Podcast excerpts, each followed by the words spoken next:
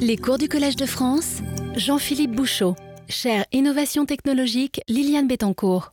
bonjour, donc euh, ce cours numéro 6, je vais continuer à parler euh, un peu du fil rouge de ce cours, d'effets collectifs, de crise, de discontinuité, en commençant par donc vous présenter une galerie de portraits en quelque sorte, une galerie de collections de crises euh, ou de discontinuités de toutes sortes, certaines inspirées des sciences sociales, d'autres de la physique, des marchés financiers.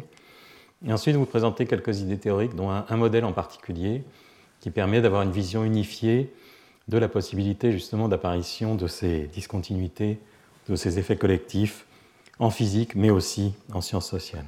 Donc peut-être qu'un des exemples les plus connus de, crise ou de crack, c'est ce qui s'est passé en 1929, où après, donc, ce que vous voyez donc, euh, en haut à gauche, c'est l'indice boursier américain, Dow Jones, euh, qui monte considérablement avant, 1929, et puis qui, en une seule journée, perd 20% euh, de sa valeur, et qui descend ensuite euh, à un niveau qui correspond pratiquement à 90% de baisse à partir du pic.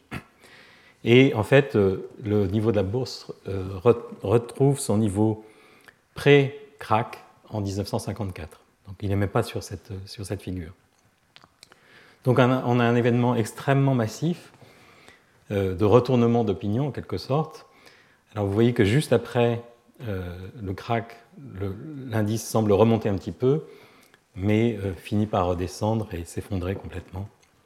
Donc on a un vrai retournement d'opinion, de, de, sentiments collectifs à l'occasion de cette crise. Sur le graphe en haut à droite, plus récemment, donc la crise de 2008, et ce que vous voyez ici, c'est euh, la trajectoire de ce qu'on pourrait appeler une jauge de méfiance interbancaire, c'est-à-dire c'est la différence entre le taux auquel se prêtent les banques au jour le jour, le LIBOR, London Interbank Offered Rate. Vous savez que les banques ont besoin, des surplus ou des besoins de liquidité quotidiens, donc euh, le réseau bancaire s'entraide en quelque sorte, moyennant un taux d'intérêt qui est déterminé euh, au jour le jour. Et donc ce que vous voyez, c'est la différence en rouge entre ce taux de prêt interbancaire et le taux 10 ans, réputé euh, fiable. Et donc, on a tout d'un coup, euh, après la crise de Lehman, une explosion de, cette différence entre les deux taux qui montre que tout d'un coup, les banques ne se font plus confiance mutuellement, même au jour le jour, pour récupérer euh, de l'argent prêté. En bas à droite, l'indice de confiance des consommateurs en Allemagne entre 1978 et 2009. Donc ça fluctue, mais vous voyez effectivement que cette crise interbancaire se transmet rapidement euh, vers une crise de confiance des consommateurs, avec euh, un effondrement de la confiance en Allemagne euh, contemporain à cette crise de Lehman. Alors un des thèmes du cours et un des thèmes de cette recherche, c'est d'essayer de, faire la distinction entre des chocs de nature exogène et des chocs de nature endogène. Et vous verrez que dans certains cas, la distinction n'est pas facile. Il y a probablement une part de l'un et de l'autre. Clairement, un exemple de choc exogène, en tout cas exogène au, secteur économique lui-même, c'est euh, ce qui s'est passé en 2020, l'année dernière, le choc du Covid. on voit un effondrement de la confiance en Australie qui, lui, est très clairement expliqué par euh, un événement extérieur. D'autres exemples, excusez un petit bug ici. En haut à gauche, euh, quelque chose d'un petit peu plus abstrait peut-être, c'est donc euh, la corrélation mesurée sur 100 jours entre euh, un indice action et les obligations. Alors vous savez qu'une obligation monte quand le taux baisse, et en général, un taux qui baisse, c'est considéré comme favorable pour les entreprises, donc pour la bourse. Donc on a en général une corrélation positive entre actions et obligations, et effectivement, historiquement, on a euh, cette corrélation qui est positive. Là, vous la voyez jusqu'à 97. Et en 97, il y a une crise en Asie, appelée la crise asiatique. Euh, et tout d'un coup, cette, euh, corrélation change de signe et devient négative. Autrement dit, quand les actions baissent, les obligations montent, ce qui est appelé un mode flight to quality. Les gens craignant que le système financier ou la, bourse et des problèmes se réfugient sur du papier gouvernemental réputé sûr. il se trouve que cette courbe s'arrête en 2003, mais depuis 97, depuis fin 97, et cet événement extrêmement brutal, en quelques, en quelques semaines, cette corrélation change de signe, est restée persistante négative depuis lors, jusqu'à en fait euh, bah, ces derniers mois, où en fait ces derniers mois, on voit euh, une corrélation qui repasse du côté positif. On est, on est plutôt autour de zéro actuellement, mais on a l'impression d'un quelque sorte d'un retournement du champ magnétique terrestre de temps en temps, une convention qui s'inverse. Les, actions et les obligations sont. La convention est souvent qu'elles soient positivement corrélées, mais on peut avoir une nouvelle convention de marché où cette corrélation est négative. Donc, euh, comprendre comment un tel retournement brutal est possible est euh, une question très intéressante. D'autres exemples, par exemple la chute de la natalité en Europe, qui a été aussi euh, discutée dans les articles de sociologie et d'économie. Donc évidemment, à la fin des années 60 apparaît la pilule contraceptive, mais quand on regarde la chute de la natalité dans les pays européens, on voit une trajectoire très différente. Dans certains pays comme l'Allemagne, euh, la natalité s'effondre très très vite, en quelques années. Et au Portugal, on a plutôt une, tendance beaucoup plus euh, molle, avec une évolution sur une, sur une vingtaine d'années. Ce que vous voyez dans l'insert, c'est une dérivée numérique de ces courbes. J'y reviendrai plus tard. C'est souvent euh, intéressant d'analyser justement la dynamique de ces courbes via leur, leur dérivée. Autre exemple, peut-être anecdotique, mais qui est intéressant du point de vue euh, euh, conceptuel et du point de vue justement de, la modélisation, c'est euh, ce qui se passe pendant la phase finale d'applaudissement après des concerts, par exemple. Et donc, ce que je vous montre, ce sont des données réelles de chute des applaudissements à la fin de concerts donnés à la Maison de la Radio à Paris. Et ce qu'on observe, c'est que, dépendant des cas, on peut avoir une extinction des applaudissements qui est très lente, très molle, où les spectateurs s'arrêtent euh, euh, individuellement les uns après les autres euh, d'applaudir, mais sans, sans accélération, alors qu'au contraire, dans d'autres cas, un effet qu'on interprétera comme la peur de se retrouver tout seul à applaudir, on peut avoir une extinction extrêmement brutale de cette salve d'applaudissements. Alors des exemples très spectaculaires de, de chute de confiance, c'est par exemple la chute de confiance dans la monnaie.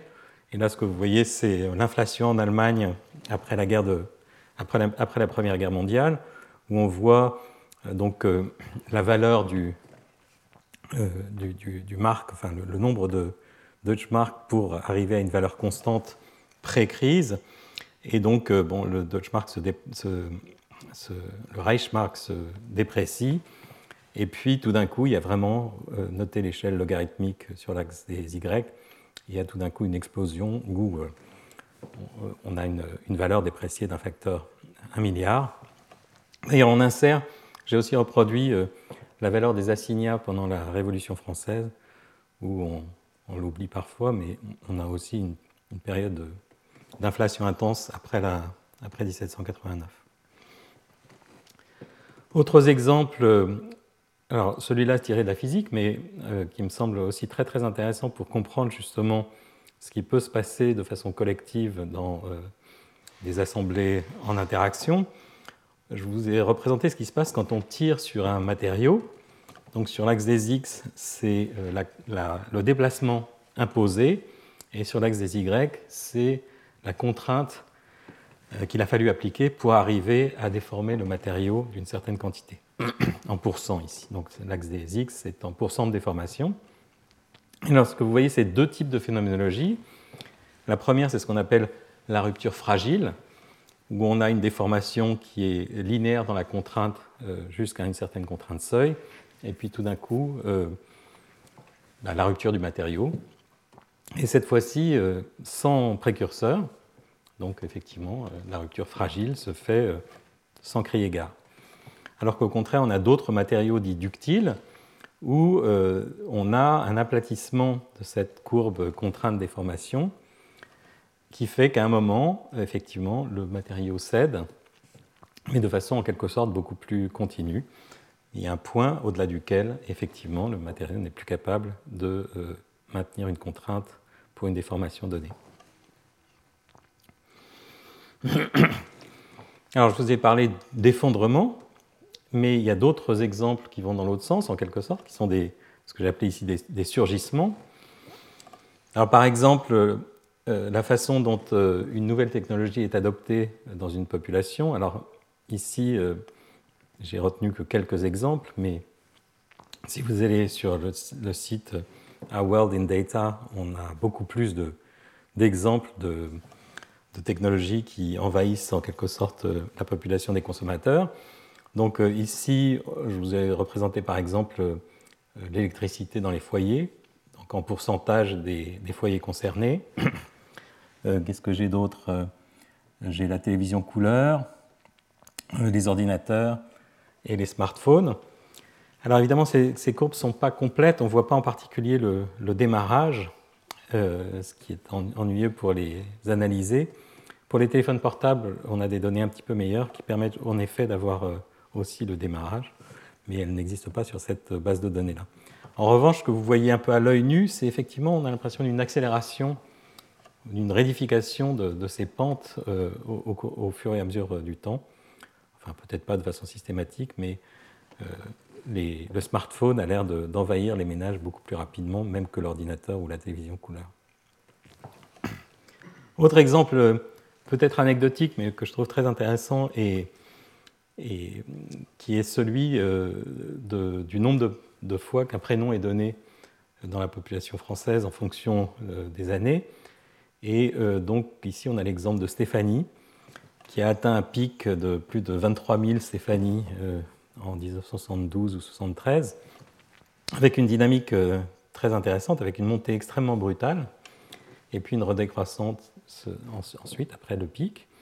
Alors ce qui s'est passé, c'est évidemment que euh, euh, la princesse de Monaco, Stéphanie, est née en 1965, donc ça a clairement eu un effet sur la population, mais ensuite on peut imaginer que, au-delà de ce choc exogène, en quelque sorte, on puisse avoir une amplification qui est de nature endogène, puisque le choix d'un prénom est aussi quelque chose qui euh, est soumis à une discussion entre entre amis et, ou, en, famille, et peut donc conduire à ces effets d'accélération. Euh, apparition de mots dans, dans, les ouvrages publiés. Ici, donc, euh, Benoît de Courson m'a donné ces, graphes récemment. Donc, par exemple, ici, quand on regarde le mot hygiène ou ses dérivés, en fonction du temps, la fraction d'ouvrage où ce mot apparaît euh, croît progressivement et puis euh, juste un peu avant 1850 semble avoir une, espèce de discontinuité. Tout d'un coup, ce mot devient euh, répandu de, façon courante dans, dans, les ouvrages publiés.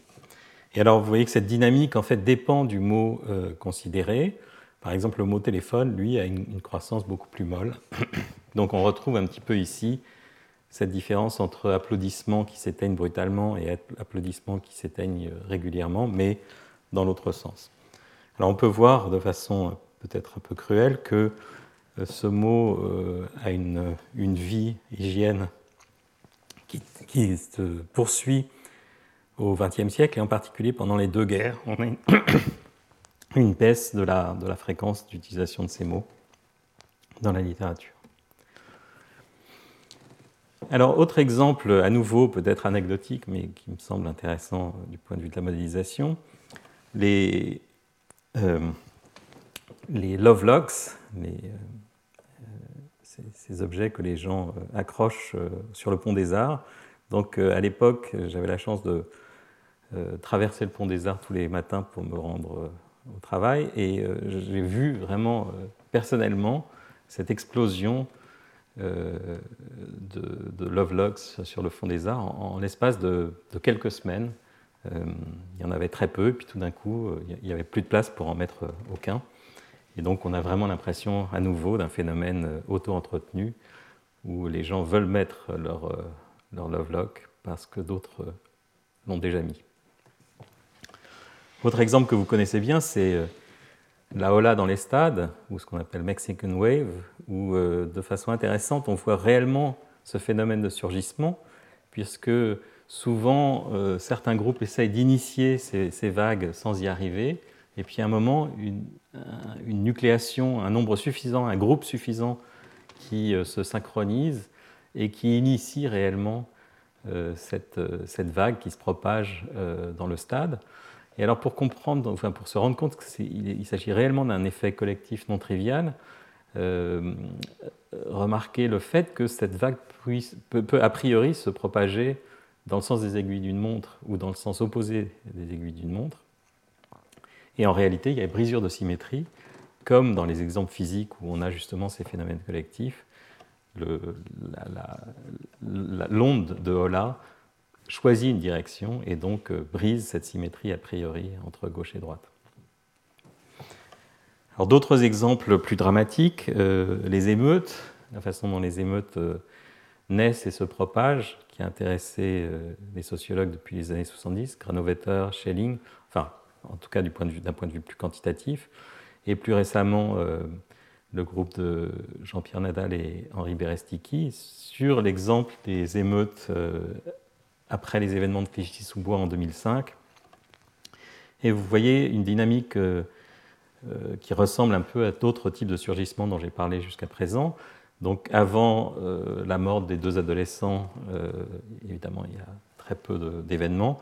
Et puis ensuite, il y a une vague d'émeutes qui, en fonction du temps, atteint un pic et redécroît. Donc ça, c'est dans le département 95.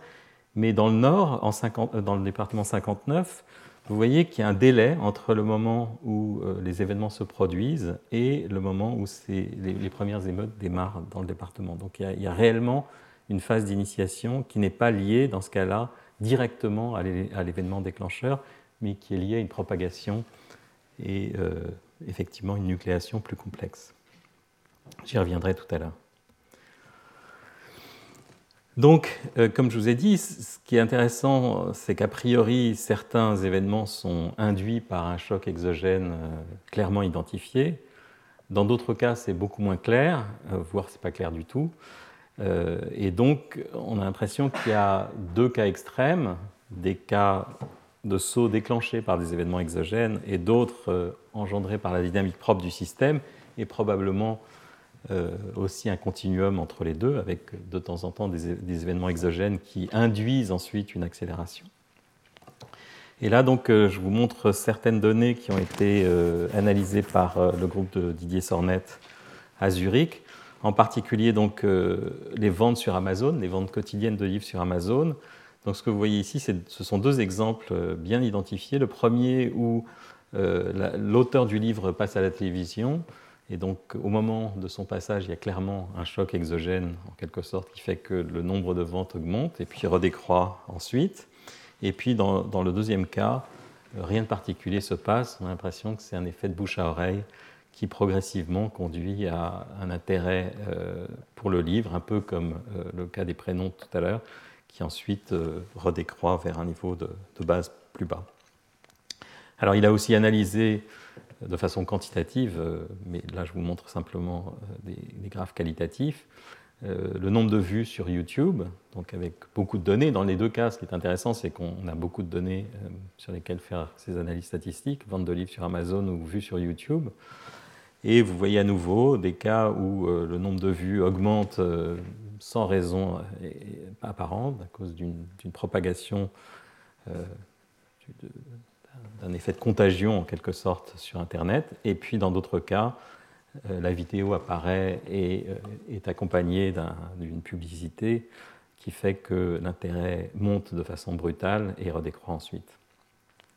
Alors ce qui est intéressant et assez remarquable, je trouve, c'est qu'on a aussi la même phénoménologie concernant les sauts de prix euh, dans les marchés financiers. Donc ce que je vous montre ici, ce sont des données donc récente de Riccardo Marcaccioli, qui a refait une analyse qu'on avait déjà faite en 2008, mais de façon plus quantitative. Et ce que vous voyez, c'est donc qu'en effet, sur les marchés financiers, comme je l'avais mentionné pendant les premiers cours, on a deux types d'événements euh, importants, des sauts de prix à, à quatre écarts types, disons. Certains qui sont induits par une nouvelle qui tombe sur euh, les téléscripteurs, et donc, euh, rien ne se passe avant. Donc, ce qu'on voit ici, c'est la volatilité en fonction du temps.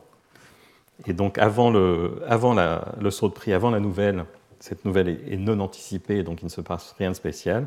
Et puis tout d'un coup, on a une explosion du prix, à la hausse ou à la baisse, et ensuite une redécroissance de la volatilité.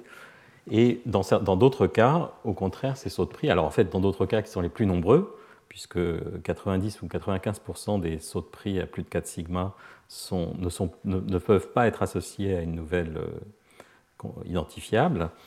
Là, au contraire, on a une montée euh, pré-crise, pré-saut, et une redescente à peu près symétrique, un peu ce qu'on voit d'ailleurs euh, dans le cas de la vente des livres ou dans le cas des vues sur YouTube. Alors ce sont des affirmations qu'on peut rendre plus quantitatives, et en effet, l'ajustement de ces, données par des courbes de modèles, disons, conduisent à des, conclusions très similaires dans tous ces, cas.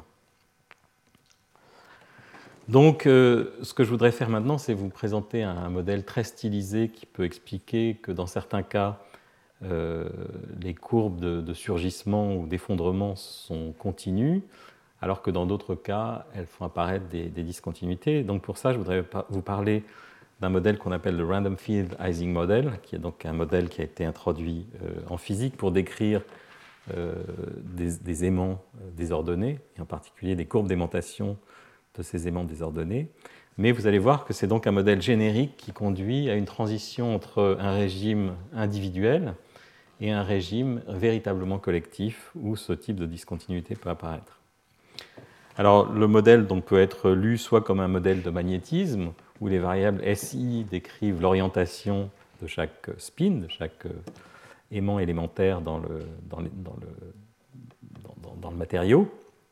Donc SI vaut plus ou moins 1, mais peut décrire tout un tas de situations de décisions binaires euh, ou, de, sentiments binaires, euh, confiance, défiance, euh, achat, vente sur les marchés financiers, aller voter ou s'abstenir, j'en parlerai tout à l'heure, etc. Et donc en fait je vais vous raconter l'histoire parce que c'est plus facile de mettre des mots sur les symboles. en vous parlant d'adoption de, technologies, donc par exemple de la façon dont les téléphones portables ont envahi le marché à la fin des années 90. Donc euh, SI égale 1, c'est euh, j'achète un téléphone portable, et moins 1, je ne l'achète pas, je n'en possède pas. Et donc le modèle euh, RFIM consiste à penser, consiste à, postuler que la décision de l'agent I au temps T est le résultat de trois effets différents. Donc SI étant un signe plus ou moins 1, ça sera le signe de la somme de trois quantités une première quantité petit hi qui est la propension individuelle à acheter un téléphone portable. Euh, donc euh, on va supposer que cette propension est euh, hétérogène dans la population. Donc H va être distribué selon une certaine distribution ρ de H quelconque, disons une gaussienne par exemple, ou de façon euh, simplifiée un objet euh, avec une seule bosse. on pourrait considérer que dans certains cas, on a besoin de, deux ou trois bosses, mais pour simplifier, supposons que ρ de h est une gaussienne. Et donc, cette propension est statique, elle ne varie pas dans le temps. Donc, dans le cas des téléphones portables, vous savez que dans une population, les gens qui sont très friands de nouvelles technologies, donc qui achètent tout de suite euh, les nouveaux gadgets, alors que d'autres au contraire, euh, ils sont complètement imperméables. Donc euh, on aura une distribution de petits tâches qui, disons, va de moins l'infini pour euh, les plus réticents à plus l'infini pour, pour les plus excités. Ensuite, un terme qui va dépendre du temps, que j'ai appelé grand H ici, grand H doté, qui est, on, pourrait, on pourrait appeler l'information publique. Donc par exemple, dans le cas d'une technologie, ça serait quelque chose qui est grosso modo la qualité de, la technologie moins le, prix de cette, euh, le coût de cette technologie. Donc par exemple pour les téléphones portables, clairement, dans les années 90, on a eu euh, en parallèle une augmentation de la qualité. Euh, au début, on n'entendait rien, c'était extrêmement bruité, etc. Et c'était très cher. Et très rapidement, la qualité s'est améliorée et les prix ont baissé.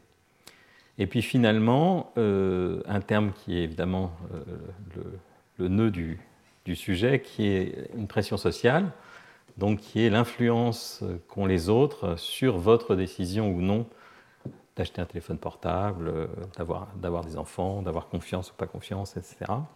Et donc, qui est une somme sur J d'une certaine matrice d'interaction JIJ qui donc médit la décision de, vos, de, votre réseau social au temps T-1.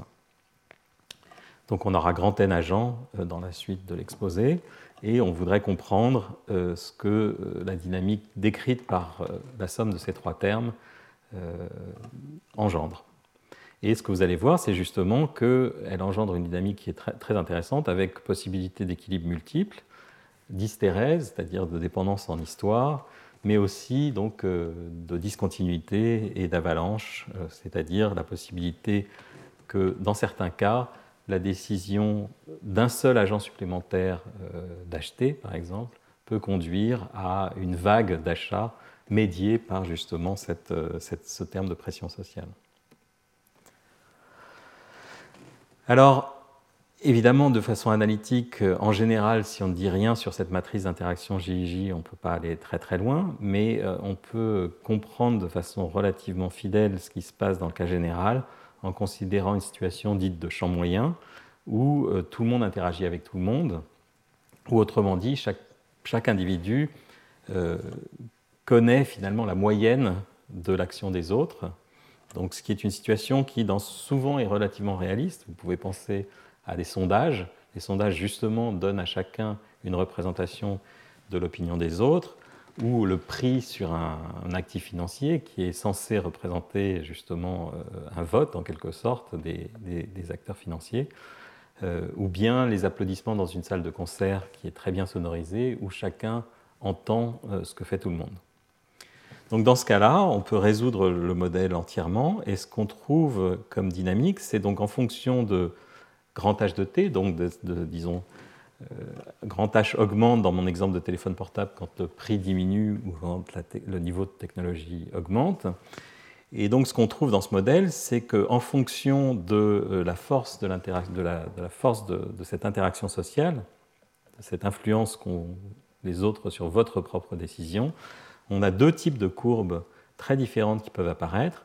Une courbe bleue qui correspond au cas où J est inférieur à une certaine valeur critique, JC, par exemple J égale 0, où dans ce cas-là, l'interaction sociale est relativement euh, négligeable ou a un impact qualitatif euh, faible. Et ce qu'on trouve, la courbe bleue reflète la courbe de demande spontanée de la population sans interaction. Euh, comme je le disais tout à l'heure, au début, seuls les aficionados achètent. Ensuite, quand on se rapproche du maximum de la courbe ρ de H, on a, euh, qui est la dérivée de cette courbe pour j égale 0, on a donc une pente euh, maximum, et ensuite euh, les retardataires finissent par se laisser convaincre. Alors quand on augmente j, et qu'on se rapproche de cette valeur critique jc, qui est d'ailleurs proportionnelle, c'est ce que j'ai écrit ici, à sigma, sigma étant euh, la largeur de cette euh, distribution ρ de h dont j'ai parlé tout à l'heure. Donc ρ de h est caractérisée par une largeur. Par exemple, si c'est une gaussienne, sigma carré est la variance de cette gaussienne. Euh, donc, au fur et à mesure qu'on se rapproche de cette valeur critique, la courbe qui est au, départ molle se raidit de plus en plus jusqu'à faire apparaître un point de dérivée infinie. Et au-delà de ce point de dérivée infinie, qui est le point j égale jc, euh, la courbe se déforme totalement, puisque au lieu d'avoir un seul équilibre pour chaque valeur de h, on peut avoir euh, trois équilibres ou un seul. Si h est très petit ou très grand, on retrouve une courbe avec un seul équilibre. Mais dans un régime intermédiaire de h, on a donc euh, trois équilibres, dont un instable, un équilibre où personne n'achète de téléphone portable parce que personne n'achète de téléphone portable, et un équilibre au contraire où euh, tout le monde en achète parce que tout le monde en achète. Et donc euh, ce qui est intéressant, c'est qu'au lieu d'avoir une montée euh, douce, une montée lisse, on a un point de singularité où tout d'un coup l'équilibre basse consommation en quelque sorte disparaît et un saut collectif, donc une fraction finie de toute la population, dans la limite où n tend vers l'infini, décide au même moment, euh, alors évidemment c'est très stylisé ici, il faudrait introduire des effets de retard, etc. Il faudrait introduire un effet temps explicite, mais dans le modèle, la population, une fraction finie de la population décide collectivement de passer d'un état SI égale moins 1 à un état SI égale plus 1. Alors ce que vous voyez ici, c'est aussi quelque chose qui est très important, qui est l'effet d'hystérésis dont je parlais tout à l'heure, qui est l'effet de dépendance dans la mémoire. Quand on est dans cette situation où on a trois équilibres, il faut aussi spécifier euh, l'histoire du système pour savoir sur quelle branche on se trouve. Donc si on part par exemple d'un état où tout le monde euh, a choisi moins 1 et qu'on augmente progressivement h de t, on reste sur la branche faible consommation, basse consommation, même si la branche haute consommation existe déjà, jusqu'au point où cette branche basse consommation disparaît. Et là, on saute brutalement euh, sur la branche haute consommation. Et à l'envers, si ça avait du sens, euh, évidemment dans ce modèle ça n'en a pas, enfin dans l'application à l'achat de téléphone portable ça n'a pas vraiment de sens, mais euh, par exemple, dans le cas des aimants, ça a tout à fait un sens. On peut augmenter le champ magnétique, qui est l'analogue de ce H de T, et le rediminuer, et on parcourt la courbe dans l'autre sens, c'est-à-dire qu'il faut aller beaucoup plus loin dans l'autre sens euh, en champ magnétique pour permettre au système de rebasculer dans l'état euh, initial. Donc on a cette boucle d'hystérésis qui apparaît et qui apparaît juste à cette valeur critique euh, J critique. Elle est, donc l'air de cette, sous la courbe, l'air euh, enserré par ce cycle est nul pour J inférieur à JC, puisque la courbe n'est pas discontinue, et euh, elle croît progressivement à partir de JC.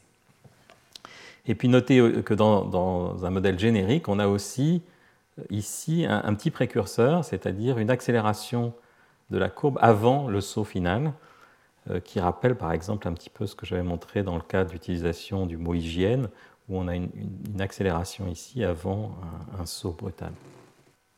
Alors si on pense à ce modèle en termes de confiance, de confiance dans les marchés, dans la valorisation des, marchés d'actions par exemple, on pourrait imaginer que euh, on parcourt le, le système dans l'autre sens au fur et à mesure que les nouvelles économiques deviennent de plus en plus mauvaises au départ, tout le monde continue à avoir confiance dans la valorisation haute du marché, et puis tout d'un coup, cet état n'est plus tenable et on peut avoir donc euh, un modèle stylisé de, de crack, de, de, perte collective de confiance dans la valeur du marché.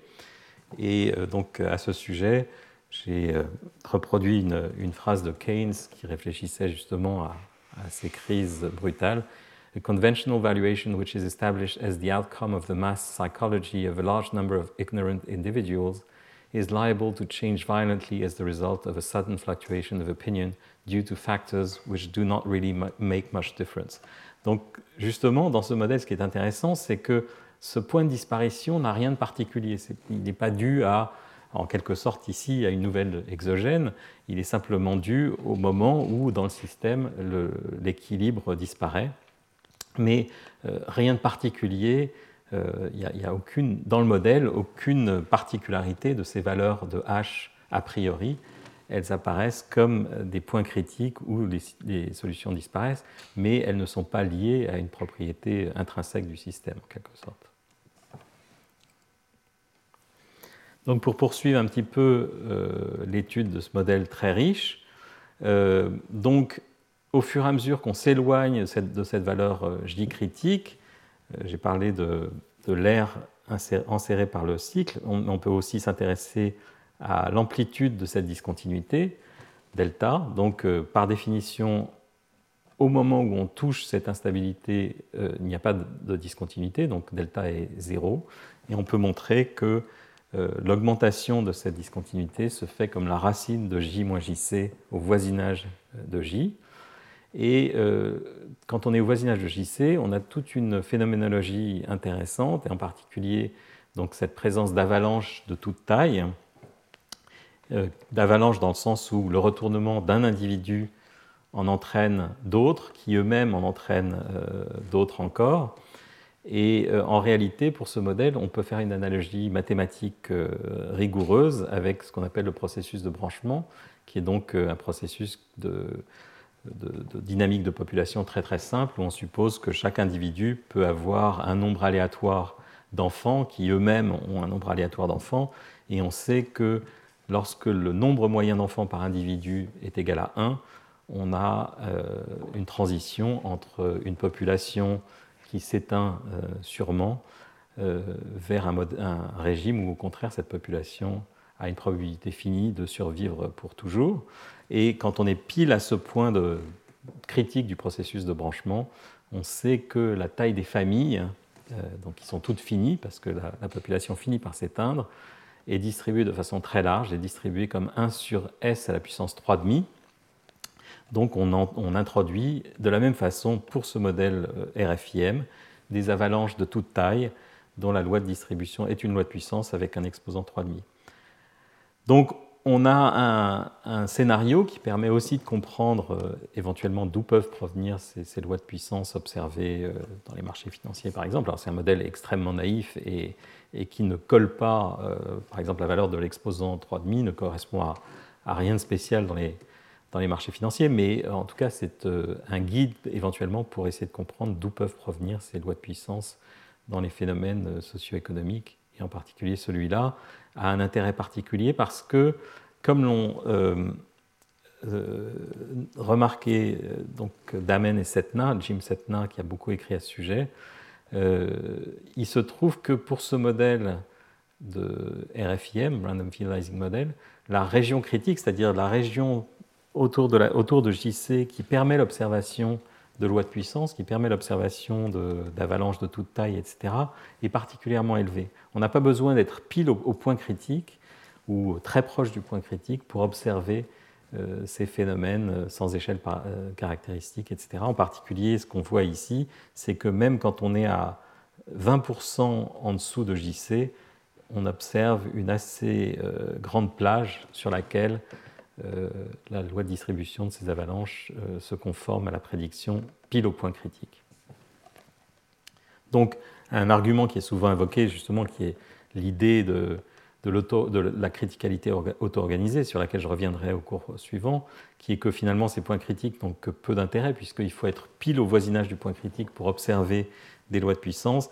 Dans certains cas, il y a une raison fondamentale pour laquelle en fait, le système s'auto-organise autour de ce point critique. On y reviendra donc la semaine prochaine. Mais dans d'autres cas, même sans avoir à, imposer que le système se trouve au point critique, euh, même si on est à une distance relativement importante, on peut continuer à observer ces, effets critiques. C'était un peu le, point des papiers initiaux de, Jim Setna. Alors donc, je vous ai parlé de la solution de champ moyen. Euh, en réalité, pour un graphe quelconque, on garde la même phénoménologie. Donc, euh, une phase J inférieure à un certain JC où on a un seul équilibre et euh, des courbes d'adoption en S, donc des courbes d'adoption classiques. il y a toute une littérature sur l'adoption des technologies qui suppose justement que ces courbes d'adoption ne reflètent que finalement euh, la, distribution des, effets idiosyncratiques, le petit h dont je parlais tout à l'heure, la propension individuelle à acheter ou à adopter une technologie, qui conduit donc à ces, courbes en S qui reflètent donc euh, la probabilité cumulée en quelque sorte de, cette variable petit h. Mais euh, donc, dans ces modèles euh, quelconques, si on a une interaction suffisante, quel que soit le graphe qui décrit ces interactions, on a possibilité d'un emballement, emballement, divergent et des courbes d'adoption discontinue. Alors pour un graphe quelconque, pas tout à fait, il faut quand même que la connectivité soit suffisante.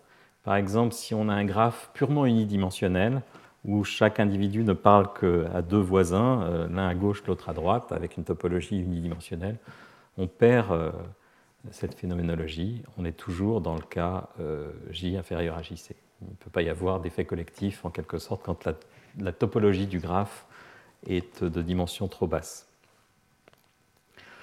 Donc, à part ce, ce, détail, en quelque sorte, si on a un graphe quelconque, on aura euh, toute cette phénoménologie dont j'ai parlé, des avalanches critiques, euh, des exposants non triviaux, pas forcément égaux aux exposants du champ moyen. Par exemple, l'exposant de la distribution de la taille des avalanches ne vaut pas forcément 3,5. mais on a une accélération anormale de, l'effondrement ou du surgissement. Et c'est ce que j'ai représenté ici dans le cas du champ moyen. Donc au lieu de représenter la courbe d'adoption, cette courbe en S, je trace ce qui se passe au voisinage du point critique pour la dérivée de cette, de cette quantité adoptée. Euh, et vous vous souvenez, j'avais attiré votre attention au début sur le fait que j'avais représenté par exemple pour euh, la chute de, la natalité non pas seulement ces courbes mais leurs dérivées, qui sont bien sûr bruitées parce que ce sont des dérivées de données euh, bruitées elles-mêmes, ou pour la courbe des applaudissements, on peut avoir donc une dérivée qui est très plate si la chute se fait de façon progressive, ou au contraire piquée quand on a une chute des applaudissements brutale. Et alors la prédiction de ce modèle au voisinage du point critique euh, est donc qualitativement la suivante. On a évidemment un pic, un pic de, l'augmentation de la, de, la vitesse d'adoption, puis ensuite une décroissance, comme on le voit dans, dans beaucoup d'exemples que je vous ai présentés. Mais ce qui est particulier et qui est une signature de la présence d'interactions fortes, donc d'interactions qui mettent le système au voisinage de ce point critique, euh, au-delà duquel euh, cette dérivée en fait deviendra divergente au point de, discontinuité, bien sûr, mais au voisinage du point critique où cette discontinuité n'est pas encore apparue, on a un effet très particulier qui est que, en général, euh, la dérivée d'une quantité qui est bornée a une largeur inversement proportionnelle à sa hauteur, puisque l'intégrale de cette courbe, c'est justement l'amplitude de la variation euh, qui, euh, si elle est bordée, est d'ordre 1, disons. Donc on a, pour une courbe en S caractéristique typique, sans effet particulier, on a euh, une largeur de la courbe W qui est simplement inversement proportionnelle à sa hauteur, ou réciproquement, la hauteur est inversement proportionnelle à la largeur.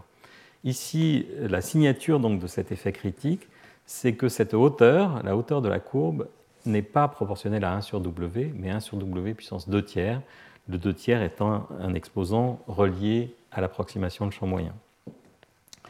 Et donc, euh, on peut essayer de tester cette euh, prédiction en supposant que différents pays, par exemple quand on parle du, taux de fertilité ou de l'adoption des téléphones portables, correspondent à différentes distances à ce point critique. Tout le monde n'est pas exactement... les, paramètres, disons, qu'on ne connaît pas, mais ne sont pas tous ne, euh, donne pas tous à, tous les pays la même euh, disons, criticalité, la même distance au point critique. Et donc on peut supposer que changer de pays change euh, la distance entre J et JC, et donc permet d'avoir des courbes de largeur différentes et de hauteur différentes. Et alors ce que vous voyez ici, ce sont donc des points en blanc qui correspondent donc à la vitesse d'adoption des téléphones portables en Europe et en noir euh, la chute de la natalité dont j'ai parlé tout à l'heure.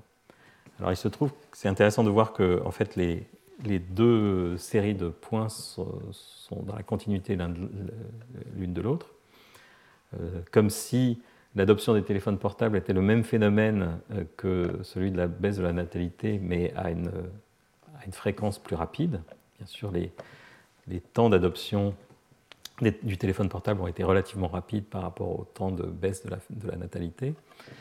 Et ce que vous voyez en rouge et en, bleu, ce sont euh, donc euh, en rouge la prédiction de ce modèle en supposant qu'on n'est pas trop loin du point critique. Comme je vous l'ai dit, la largeur de la région critique est assez importante, donc on peut même être à 30% du point critique et la prédiction euh, moins de tiers devrait être qualitativement valable. Donc c'est la courbe en rouge. Et la courbe bleue, c'est la prédiction naïve où la hauteur de la courbe est inversement proportionnelle à sa, largeur. Alors il n'y a pas beaucoup de points.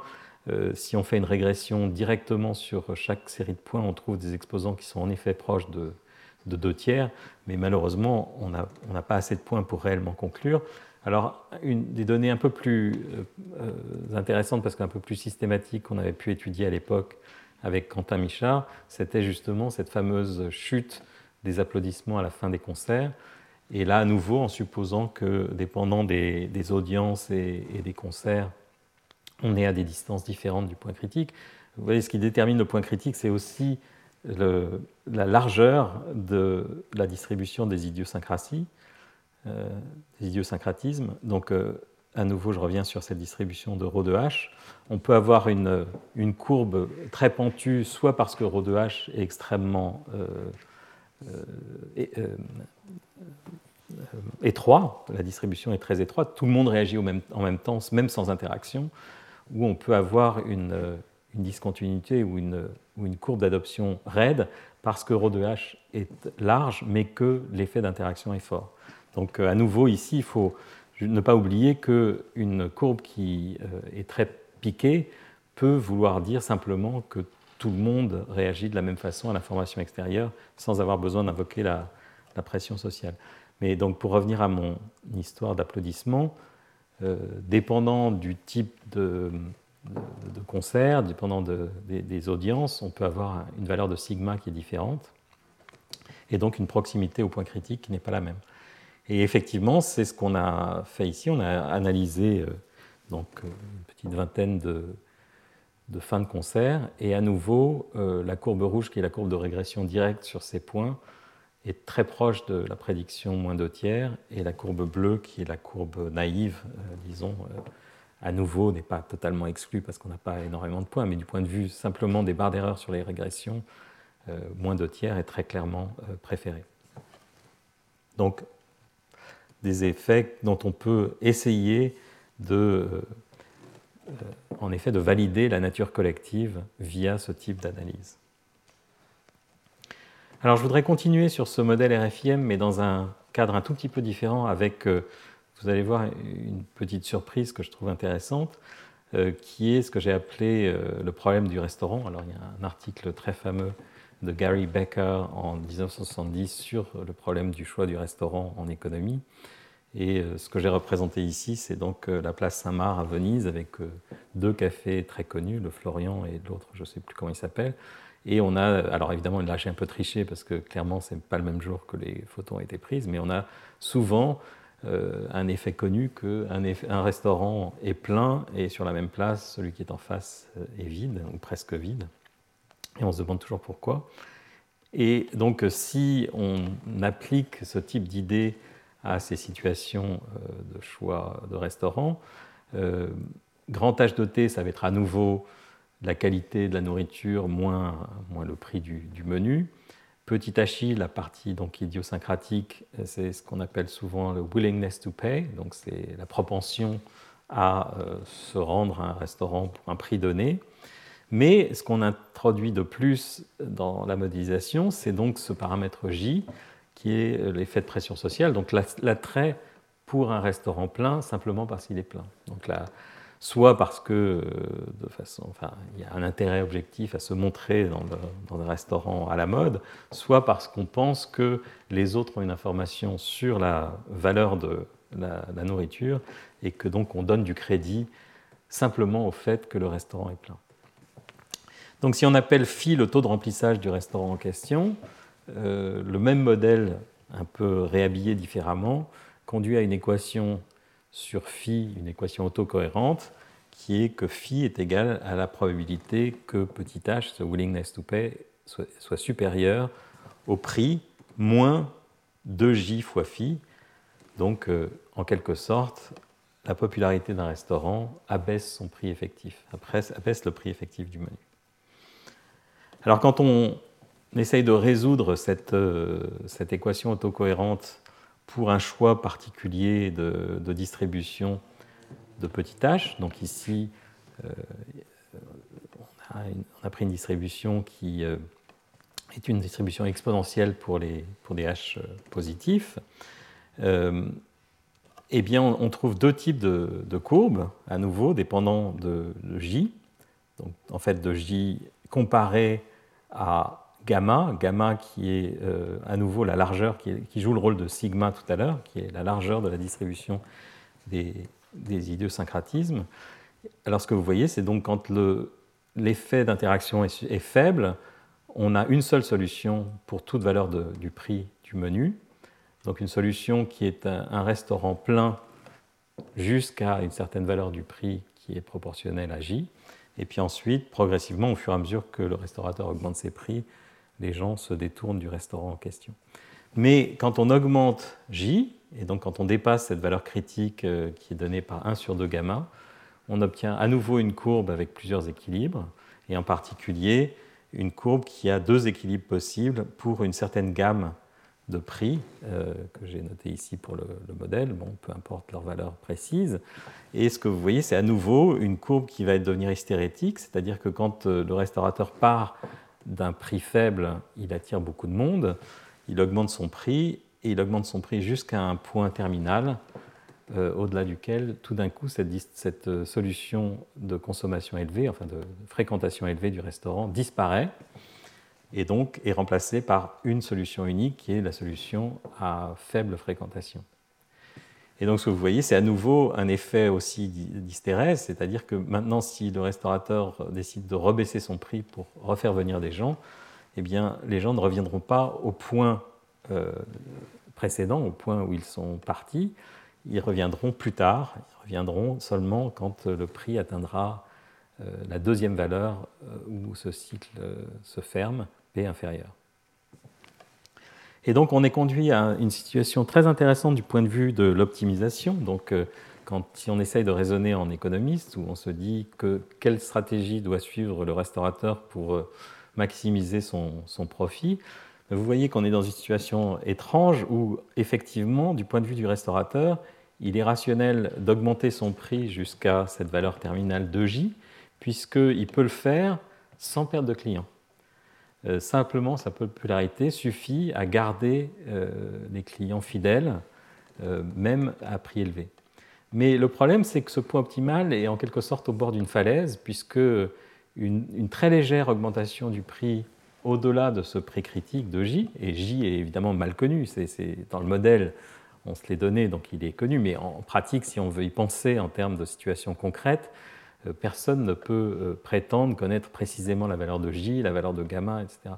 Et donc on peut être dans des situations, et c'est l'intérêt de cet exemple simple ici, où euh, l'optimisation rationnelle, disons, de, son profit conduit à augmenter son prix jusqu'à un certain point, mais ce point est, totalement instable puisque au-delà de ce prix critique, on perd donc euh, brutalement une partie de sa clientèle et donc un profit qui baisse euh, considérablement.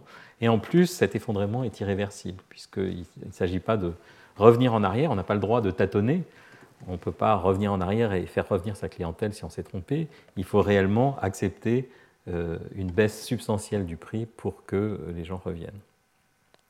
Et lorsque vous voyez dans ce modèle, en, plus, euh, qui est dû au choix particulier donc, euh, de, la distribution euh, Rho de H choisie, c'est que dans ce cas-là, il n'y a pas de signal précurseur. C'est-à-dire que le restaurateur ne peut même pas se fier à éventuellement une baisse locale de sa fréquentation pour se dire que le point de fonctionnement est dangereux. Ça se produit sans crier gare euh, donc c'est ce que j'ai appelé une optimisation fragile. Euh, et on, a plusieurs exemples, et j'en donnerai d'autres à nouveau la semaine prochaine et la semaine d'après, où euh, optimisation veut dire proximité d'une instabilité, qu'on a à la fois optimisé le système, mais qu'on l'a poussé extrêmement proche, voire au seuil d'une instabilité. Et j'ai appelé ce phénomène d'optimisation fragile par analogie avec la rupture fragile dont je vous ai parlé tout à l'heure, donc à nouveau, quand on prend un objet fragile comme une craie euh, et qu'on la déforme, euh, le moment où elle se rompt n'est précédé par rien.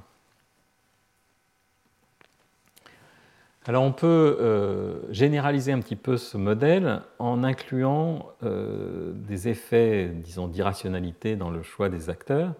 Ici, dès que le signe de la somme de ces trois effets est positif euh, l'agent est censé basculer vers, un choix S égale plus et vice-versa. On peut euh, relaxer un petit peu cette hypothèse et donc, euh, selon ce que les gens appellent la théorie du choix, en présence de soit d'irrationalité, soit d'incertitude sur, le, profit espéré, l'utilité, disons, d'un choix donné, on, choisit on, fait une décision, non pas de façon déterministe, mais de façon stochastique, avec une certaine loi de probabilité. La probabilité donc, de choisir plus ou moins un est maintenant donnée, non pas par euh, 0 ou 1, mais par une courbe continue qui vaut exponentielle de plus bêta UI quand on se pose la question de savoir si on choisit plus ou moins, si on choisit plus, pardon, et exponentielle de moins bêta UI euh, si on choisit moins. Et donc, euh, de façon évidente, si SI est dans le même sens que UI, on a plus de chances de choisir euh, SI égale plus et vice-versa. Mais au lieu d'avoir un passage totalement discontinu, on a ici un passage arrondi avec un coefficient bêta qui est une, mesure d'irrationalité, disons. Si bêta tend vers l'infini, on est toujours dans le choix optimal. Si bêta égale 0, on choisit aléatoirement sa décision sans prendre en compte euh, cette somme d'incitation.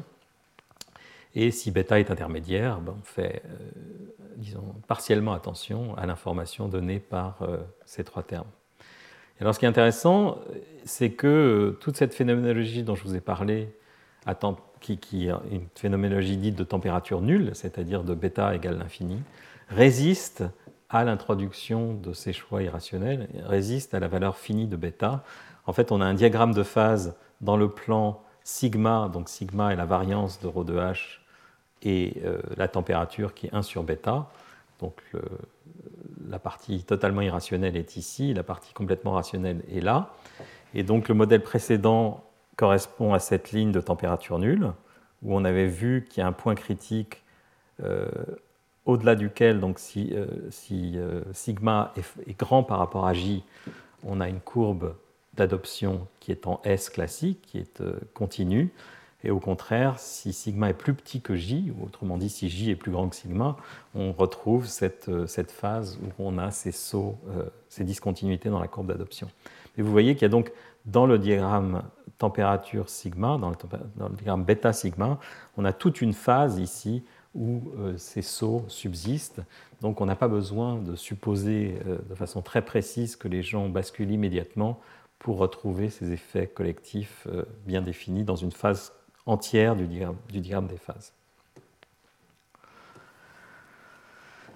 Alors, on peut aussi, dans le cadre de ces choix légèrement irrationnels, se poser la question de savoir qu'est-ce qui se passerait si le graphe euh, dont j'ai parlé tout à l'heure, euh, qui était un graphe de champ moyen, est, euh, concerne un nombre fini d'individus, ou si on place le modèle sur un graphe de connectivité fini, au lieu d'avoir tout le monde parlant avec tout le monde. Et dans ce cas-là, quelque chose qui est très important qui se produit, c'est qu'au lieu d'avoir une hystérèse infinie, c'est-à-dire une métastabilité de ces équilibres multiples qui, se, qui persistent pendant un temps infini, on a une estérèse qui n'est que euh, transitoire. Au bout d'un certain temps qui peut être très long, le système finit par basculer vers euh, l'état le plus favorable. Donc par exemple, si on revient sur cet exemple-là, euh, dès que le champ H est, positif dans ce modèle, l'état, disons, d'achat, l'état de, consommation haute, est favorisé. Euh, mais il est simplement inaccessible par la dynamique. Alors qu'au contraire, quand H est négatif, c'est réellement l'état de basse consommation qui est favorisé, mais il est inaccessible par la dynamique. En revanche, si on rajoute ces effets dynamiques et de, température finie, en quelque sorte, c'est-à-dire de bêta euh, non infini, euh, au bout d'un certain temps qui peut être très très long, donc qui est exponentiel à la fois bêta et une quantité qui peut s'interpréter comme une espèce de barrière d'énergie entre deux euh, minimum locaux, le système restera coincé dans euh, cet état métastable. Donc toute la phénoménologie dont j'ai parlé peut rester euh, identique, simplement si on attend très très très longtemps, on la fera disparaître. Alors vous voyez que par exemple dans un graphe en champ moyen, cette barrière B est proportionnelle à n, et donc dès que n est un peu grand, il y a de façon concrète aucune possibilité de, basculer d'un état vers l'autre. Alors il faut comprendre que le franchissement de la barrière est lui-même un effet collectif. Donc c'est vraiment, euh, comme euh, j'en parlais la, semaine dernière, c'est une succession de petits événements euh, anecdotiques qui conduisent éventuellement au franchissement de la barrière et qui expliquent la raison pour laquelle ce temps de franchissement est exponentiellement grand. Et ça donne aussi des idées pour éventuellement essayer de catalyser cette transition. Si on veut forcer le système à aller vers l'état le plus favorable, il faut essayer de se débrouiller d'une façon ou d'une autre pour baisser cette barrière d'énergie, cette barrière effective, je parle avec des termes de physiciens ici, mais de, faire d'abaisser B, disons, par exemple, on pourrait imaginer que en, promouvant des, actions qui coordonnent les agents, donc ils leur font avoir des fluctuations d'opinion dans la même direction, on peut abaisser B et, aider cette transition d'un état défavorable vers un état favorable. Alors je voudrais parler maintenant d'effets euh, spatiaux, c'est-à-dire que jusqu'à présent, j'avais un modèle sans, espace. Euh, D'ailleurs, dans, dans, le modèle où tout le monde parle à tout le monde, il n'y a vraiment même pas de notion de, de, proximité, tout le monde est voisin de tout le monde. Alors que dans certains cas, on observe des effets spatiaux euh, très bien caractérisés donc je voudrais vous donner deux exemples ici. L'exemple étudié par le groupe de Berestiki-Nadal des émeutes en 2005, où on voit donc autour de la région parisienne l'intensité des émeutes euh, avec un code de couleur euh, différent. Et donc vous voyez qu'il y a une répartition spatiale qui n'est pas du tout aléatoire. Et de façon frappante, quand on regarde les statistiques électorales, donc par exemple les taux de participation, Ici, il s'agit donc des élections européennes en 2004, donc on a plusieurs pays euh, européens. Euh, en rouge, les taux de participation élevés, et en bleu, les taux de participation faibles. Et en fait, euh, vous voyez que les couleurs observées n'ont rien d'aléatoire. Il y a clairement des corrélations spatiales très fortes qui font que certaines régions traditionnellement votent beaucoup et d'autres votent peu. Donc, dans le cas de, de cette euh, statistique électorale, euh, quelque chose qui est assez frappant, c'est que c'est la constatation suivante, c'est que si on regarde donc la corrélation spatiale du taux de participation, donc si on traite ce taux de participation comme un champ qui est donc caractérisé par euh, les coordonnées géographiques de la commune, on a donc une résolution à l'échelle de la commune, parfois même au niveau des bureaux de vote, eh bien, ce qu'on trouve, c'est euh, donc une corrélation spatiale qui décrit justement euh, le fait qu'on n'a pas du tout une variable aléatoire euh, décorrélée, dans, ce cas-là, on le voit à l'œil, mais si on essaye de quantifier ce qu'on voit à l'œil, eh on voit une décroissance logarithmique de cette autocorrélation du taux de participation à une élection donnée, qui ne dépend pas de l'élection et qui ne dépend pas du pays considéré. Donc, par exemple, dans le, dans le cas français, euh, l'axe des x, c'est euh, la distance entre deux communes en échelle logarithmique. Et l'axe des y, c'est donc euh, la fonction d'autocorrélation du taux de participation au point i et au point j, le point i et le point j étant séparés d'une distance petit r. Et donc le fait de trouver que donc cette courbe est, droite en coordonnées semi-logarithmiques veut dire qu'on n'a pas du tout une décroissance exponentielle, on met une croissance, au contraire, une décroissance très très lente, une décroissance du type A moins log de la distance. Et il se trouve que donc d'autres auteurs euh, ont observé la même chose dans d'autres pays. Euh, ici, vous voyez des données euh, pour des élections aux États-Unis, et je vous montrerai un peu plus tard des données pour d'autres pays européens. Alors si on veut essayer de comprendre comment ces, corrélations peuvent apparaître, on peut essayer de faire un, modèle phénoménologique euh, sur l'évolution des, idiosyncrasies locales. Donc euh, petit h reste le même petit h dont j'ai parlé tout à l'heure, c'est la propension des gens à aller voter, si vous voulez. Et donc euh, l'observation qu'on peut en avoir via ces taux de participation, ce sont des moyennes locales sur des communes de, des taux de des, propensions individuelles HI. Donc HA, c'est la moyenne sur une commune appelée A des propensions euh, des différents habitants de cette commune. Alors si on suppose qu'au cours du temps, cette propension évolue euh, via deux types de, phénomènes. Le premier, c'est donc euh, des chocs idiosyncratiques qui affectent une commune donnée et qui font que pour des raisons euh, qu'on n'essaye pas de décrire ici, la population dans son ensemble a plus envie ou a moins envie d'aller euh, voter à cause d'un certain nombre d'événements qui peuvent être locaux à la commune donnée. Mais la, chose importante, c'est que les gens euh, communiquent entre eux se voient, s'influencent. Et donc on essaie de prendre en compte cet aspect d'influence en, supposant qu'on a un noyau d'interaction qui décrit le fait que finalement les gens ne parlent souvent qu'avec des, des, habitants qui habitent proches de chez eux. Donc un certain noyau qui dépend de la distance entre les communes et qui ont tendance à rapprocher les, euh, les propensions à aller voter d'une commune à l'autre. Donc euh, le fait de discuter avec votre voisin dans ce, modèle suppose que vous allez le convaincre d'aller voter ou au contraire vous allez le convaincre que voter ne sert à rien.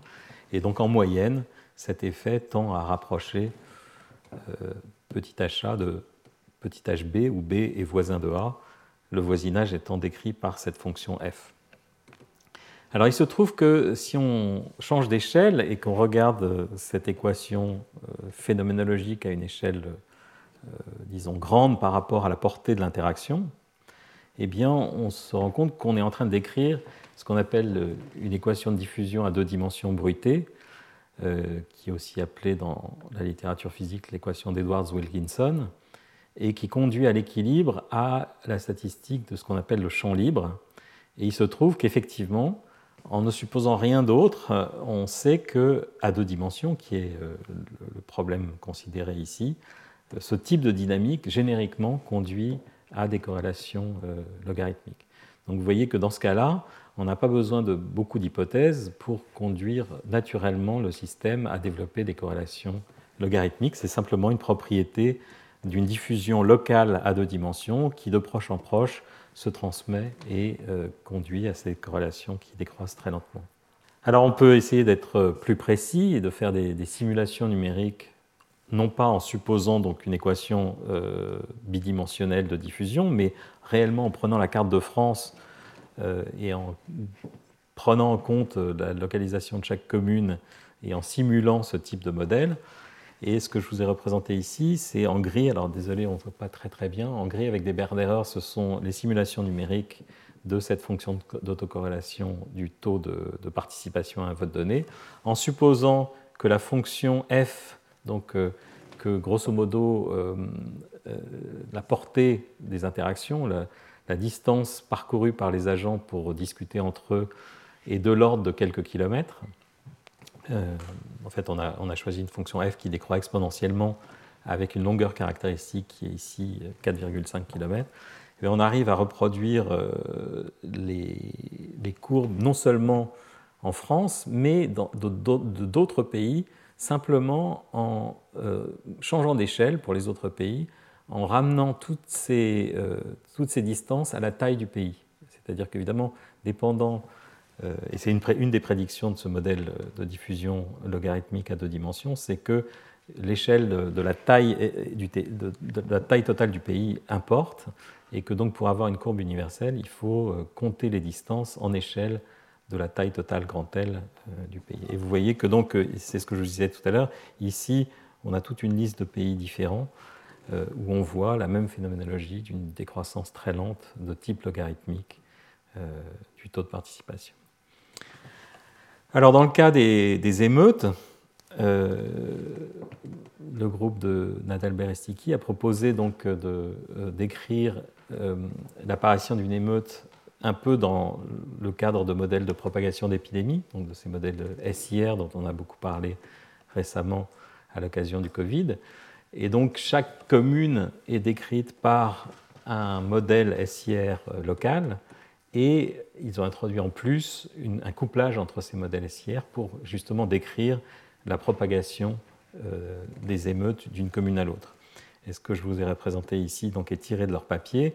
C'est donc la dynamique observée de la propagation d'émeutes à partir de Clichy-sous-Bois, euh, qui est le, site de, démarrage en quelque sorte. Et puis, au fur et à mesure que le temps passe, on a une propagation de ces émeutes sur des communes voisines. Et donc vous voyez ici en code couleur euh, l'amplitude des émeutes et le temps qui passe. Donc euh, plus on va vers le, bas et plus le temps passe. Et puis la vague finit par s'éteindre. Et donc les données réelles sont à gauche et les données simulées à partir de leur modèle calibré euh, est à droite. Et donc on voit à nouveau comment on peut essayer par des modèles très simples de couplage locaux arriver à, décrire des effets de propagation, soit de propension, disons un peu statique, les gens, la proportion à voter n'est pas un objet qui varie très très vite dans le temps. On peut aussi d'ailleurs essayer d'étudier la dynamique temporelle de cette propension à voter en comparant différentes élections à différents moments du temps, mais je n'en parlerai pas aujourd'hui. Et dans le cas des émeutes, on peut justement se servir de ces modèles pour comprendre la, diffusion euh, spatiale euh, de, ces, événements. Et pour en savoir plus, je vous conseille de, lire l'article euh, qui est dans les, dans les, références. Alors enfin, je voudrais vous parler rapidement donc d'un modèle qui est maintenant bien connu, qui est le modèle de Schelling de ségrégation, parce que je trouve qu'il a tout à fait sa place dans cette liste d'exemples d'effets inattendus et de discontinuité. Et donc, euh, dans la version euh, du groupe de Lyon, Grovin, Bertin, Lemoy, Jensen, euh, ce, modèle de ségrégation de Schelling est retranscrit de la manière suivante. chaque agent vit dans un quartier d'une ville de densité locale ρ, et l'utilité de chaque agent est maximale quand ρ vaut 1,5. Donc, euh, par exemple, voilà un exemple de fonction d'utilité qui atteint un maximum pour ρ égale 1,5, c'est-à-dire un quartier à moitié rempli. Donc, l'idée qualitative, c'est qu'un quartier presque vide euh, n'est pas agréable parce qu'il n'y a pas de commerce, il n'y a pas de café. Et un quartier trop rempli n'est pas agréable non plus parce qu'on a du mal à circuler et à se garer, etc. Bon.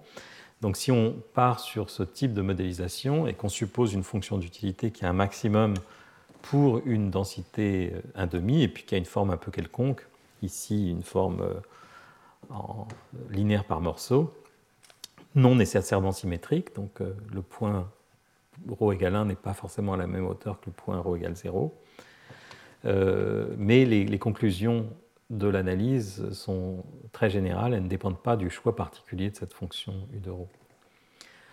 Donc, en suivant cette théorie du choix dont je vous parlais tout à l'heure euh, dans le cas du RFIM à température finie, chaque agent peut choisir de déménager vers un autre quartier de densité différente, rho prime, avec une certaine probabilité qui est donnée par euh, cette euh, fonction euh, ici, 1, sur 1 plus exponentielle de bêta u de rho moins u de rho prime, ce qui veut dire si bêta est très très grand, que si le quartier a une densité, si le quartier cible a une densité qui permet à l'agent d'augmenter son, son utilité, il ira presque certainement, sinon il reste sur place. Et donc le, le, modèle est par, par, ailleurs spécifié de manière telle qu'en principe, tous les agents devraient être capables de maximiser, leur utilité, puisque la densité moyenne de la ville est égale à 1,5, ce qui permettrait en principe à tous les quartiers d'être remplis optimalement pour chaque agent, du point de vue de chaque agent. Donc l'histoire est, bien connue maintenant, mais je la rappelle. Euh, si on itère cette dynamique, ce n'est pas du tout ce qui se passe. On part d'une configuration où tous les agents sont en principe satisfaits, mais il y a des petites fluctuations qui font qu'un agent donné euh, choisit de déménager du quartier où il se trouve pour rejoindre un autre quartier. De ce fait, la densité du quartier qu'il quitte baisse un peu, donc devient moins favorable pour ceux qui restent, et cet effet peut donc euh, faire boule de neige et conduire, et d'ailleurs il conduit cet effet à un, état stationnaire où, au contraire d'une densité uniforme qui favorise tout le monde, on a un certain nombre de quartiers qui sont complètement vides et d'autres quartiers qui sont euh, surpeuplés. En fait, dans ce modèle, la densité vaut 1 sur racine de 2, donc elle est plus grande que 1,5.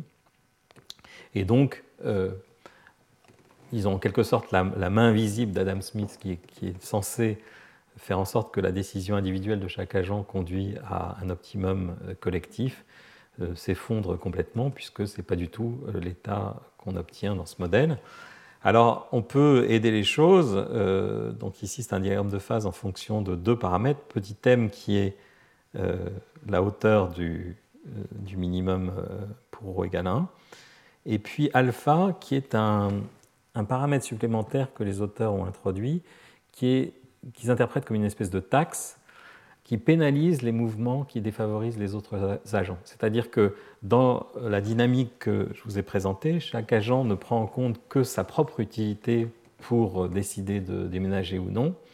On peut le forcer en quelque sorte à considérer aussi euh, l'état dans lequel il, laisse le quartier euh, qu'il quitte euh, et l'état du quartier vers lequel il va pour biaiser son, choix justement donc en, prenant en compte en quelque sorte l'intérêt collectif au détriment de son intérêt individuel.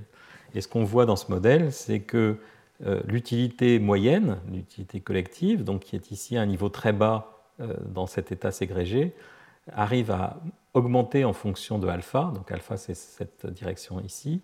Donc euh, si on part d'un système symétrique, m égale 0, donc euh, une tente parfaitement symétrique pour cette fonction d'utilité, on arrive à aider le système à rejoindre l'état collectif optimal, qui est donc l'état A, l'état de densité uniforme, en augmentant cette taxe suffisamment donc il faut effectivement que euh, alpha soit suffisamment fort, mais euh, on arrive à le faire, disons, avec un, alpha euh, fini. Voilà, donc je voudrais conclure ce cours par quelques observations et en, rappelant ce, dont je vous ai parlé. Donc finalement, le fil rouge du cours, c'est ce qu'on peut appeler des tipping points, des points de basculement. Euh, et je vous rappelle ce que Barack Obama avait déclaré donc en janvier 2009, quelques mois après le déclenchement de la, crise de 2008, euh, qui était apparu réellement comme une surprise pour, euh, pour beaucoup, puisque rien réellement du point de vue macroéconomique ne laissait présager un, tel effondrement de la confiance. Et donc il admettait sa perplexité en disant Our workers are no less productive than when this crisis began. Our minds are no less inventive, our goods and services no less needed than they were last week.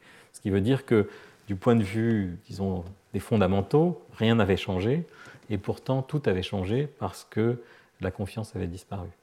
Et donc euh, cet effet potentiel de disparition brutale de la confiance, qui est vraiment un, effet collectif, euh, peut avoir des conséquences très très importantes, et il me semble que ce genre de petit modèle simple dont je vous ai parlé permet d'éclairer euh, ces phénomènes collectifs qui peuvent être détrimentaux pour, pour, pour tous autant que nous sommes.